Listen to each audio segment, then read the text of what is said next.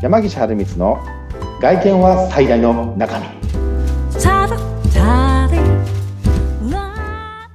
山岸春光とインタビュアーの神谷由紀子です。山岸さん、えー、12回目よろしくお願いします。はい12回目よろしくお願いいたしますお願いいたします。お願いいたしますこの配信日3月24日、今日そうなんですけども、うん私の周り、そろそろうん5月のね、ゴールデンウィーク、結婚式がちょっと私も呼ばれてるぐらい多くてですね、おそらくそこに向けて、なんでしょう、まあ、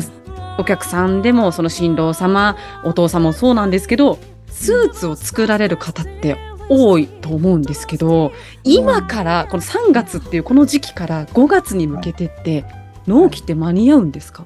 おー鋭い質問してきますね。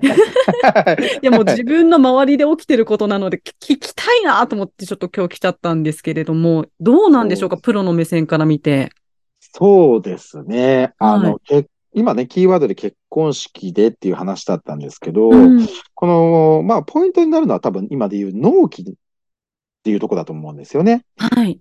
で結構、オーダースーツをこう注文しに行ったりとかするときに、まあ、うん納期がある程度かかると思われてるお客様と、うん。意外と早くできるんじゃないかなって思われてるお客さんっていたりするんですよ。感覚違いますもんね。神谷さん、どうです？最初の頃はどうでした？結構かかるってちゃんと思ってた方でした？私はもう、あの、一から作るとなるとおそらくかかるんだろうなって思ってる派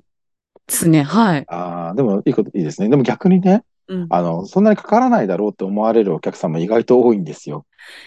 でも自分に置き換えると、もうそろそろ作んなきゃっていう、そろそろが、ま、後、後々になっちゃって、ギリギリに頼むってこともあるかもしれません。ありますよね。うん現実的にはね、そうだと思うんですけど、うん今回ね、そのオーダースーツで、まあ、なんとなくどれぐらいかかりますかっていうとね、聞くと、まあ、約1ヶ月ぐらいですね、なんてこと言われることが多いと思うんですけれども、うんうんうんうんまあ、先ほどね、言った結婚式というところで、あの、い。絶対に納期が間に合わなかったなんて、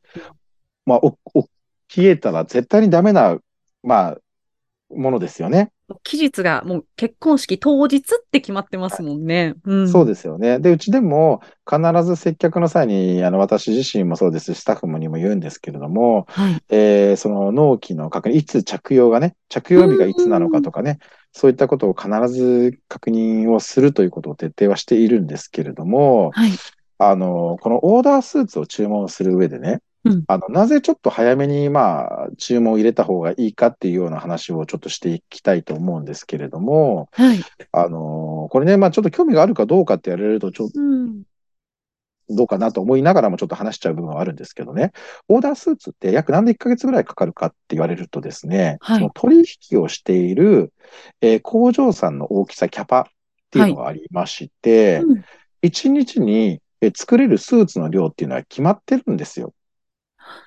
そうなんですね。ひたすらもう何着も何着もじゃなくて、キャパシティによって、もう決まってるんだ、ルールとして。そうなんです。決まってるんですよね。で、逆に言うと、暇な時期でも工場さんとしては、そのラインを止めたくないので、基本的に常に動かした状態をしたいので、まあ、いろんな仕事をこう受けていくっていうのが、はい。まあ、この工場ラインのまあ基本的な考え方というか、はい。まあ、そういったところがあるのでうん、約1ヶ月と言われているだけで、はい。一つ状況によっては1月半だったり、2ヶ月だったり、はたまたちょっと閑散期だったら、まあもうちょっと早くこう出来上がったりとかする、常にこう流動性があるっていうのが実は、このオーダーメイドの工場の流れなんですね。ああ、もう、えったらもうあれですね。フレキシブルにこっちもその役で前後を考えてないと危ない目に遭うかもしれないってことですね。そうですね。これはやっぱり実際お店で、じゃあフィッターさんがそういったことまで話すかって、それはまあ話す必要がないのでね、話さないっていうのことなんですけど、まあ実はそんな背景があって、はい。例えば、えっと、3月の末じゃない、卒業式とか、はい。えー4月の頭の入学式の時期だと、大体フレッシャーズと言われる、ああ、のーはいはい。うん、あの、ね、方々の DM DM とかね、こうんういうの注文が増えるので、はいやはりあの工場側の納期って遅れがちなんですよ。そっか。オーダーもそうだし、基本的におお店に並ばせる既製品もちゃんと作らないといけないから、はい。作る量がもう単純に上がるってことですね。そうなんですね。うんで、これは今に、同じようにき結婚式というところで言えば、やはりはい5月、3月5月ってものすごく多いと思うんですけど、はい当然、じゃあ、自分もそう思うように、同じように周りも同じで、例えば、じゃあ、えー自分自身がこう、新郎でね、うん。あの、着るものをって言ったときに、まあ、はい。レンタルしても10万、15万かかるんだったら、うん。えー作った方がおいいいいうか同じだねなんて言って注文される方多いんですよね。でもそれってみんながみんな同じように思うんですよ。はい。確かに、確かに。自分が思ってるってことは他の人も思ってるかもしれない思ってるんですよ。ってことはみんな同じようにスーツ屋さんに相談に行くんですよ。わかる気がしますはい。ね。そうすると、その時期ってやはり集中しやすいんです。で、基本的にみんなが同じように納期遅らせられないというか、絶対に遅れることってダメなので、はい。あの、まあ、そういった注文になっていくと。うんで、基本先ほど言った通りに、そのオーダーメイドスーツの工場って、やっぱり日で作れる生産能力っていうのは工場ごとによって違うので、はいあの、早めに、えー行かれることを、えーお勧めしてるんです。早めというと、どれぐらい前になってくるんですか、えっとです具体的ね、に。具体的にはですね、うんまあ、約一月半とか、うんえー余裕を持たせるんだったらもう2ヶ月とここではあえてもう行ってしまおうかなっていうふうに思ってます。2ヶ月あれば、まあ大丈夫かなっていう。そうですね。うーんこれね、あの、実際、まあ、特別料金、特急料金というですね、まあ、オーダースーツには必ず、まあ、ありまして、はい。そういった別途料金の方を支払うとですね、はい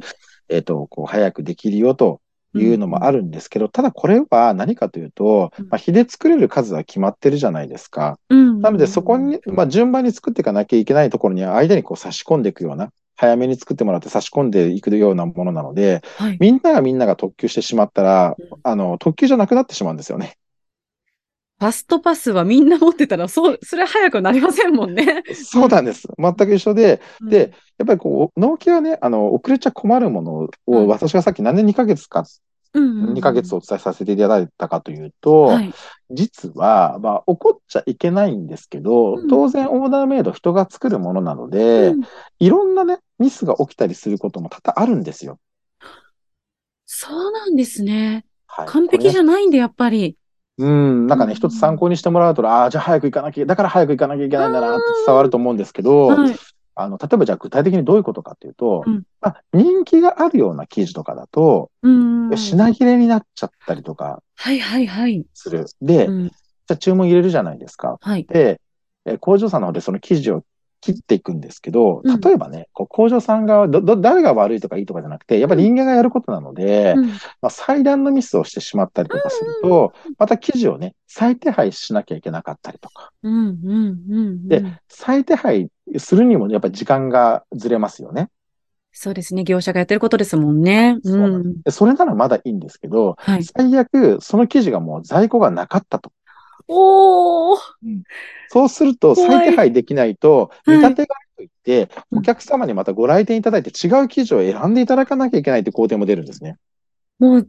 0か1に戻っちゃうってこともあり得るんですね。ありえます。で同時に、またその作っていく中で、例えばね、仕様を注文してた仕様とちょっと一部が違ったりとか。なるほど。うんもう、細かいところまで、しっかりとしていくと、やっぱり違うなってとこが出てきちゃうんだ。あります。あとね、やっぱ最初はきちっとしあのしたとしても、はい自分の好み的に、あ、もうちょっと太もものあたりが太い方が良かったな、細い方が良かったりな、とかって言ったときに、うんまあ、微調整をしたいなと思ったときにも、当然、こう、一週間前後とかかかってくるわけじゃないですか。でうん。、そんなことをもろもろ考えていくと、はい。あのー先ほど言った結婚式というところでね、話をしていくと、絶対に遅れられないじゃないですか。間違いなく、絶対に 遅れちゃう。ですよね。はいその時に通常のね、えっと、こうビジネスシーンで着るようなスーツの注文とか、まあちょっとこう、日付はざっくりでいいよっていうのは注文ならいいんですけれども、うんまあ例えばね、納期指定のだとしても、もうちょっとこう、なんだろうな、納期指定のものでずれてりゃいいなってことはないんですけど、ただやっぱ結婚式ということのキーワードで話をさせてもらうと、やっぱりちょっと絶対にずらずらせれないというかですね、はい。あの、できないってことを考えると、やっぱり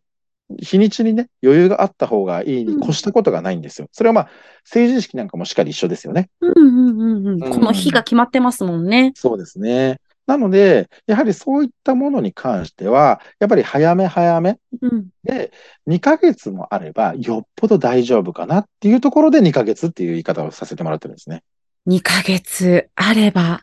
まあ大丈夫かなという。そうですね。もう皆さんの中でもしね、あの、作られる予定がある方で、まあうん大丈夫だろうと余裕かましてる方がいらっし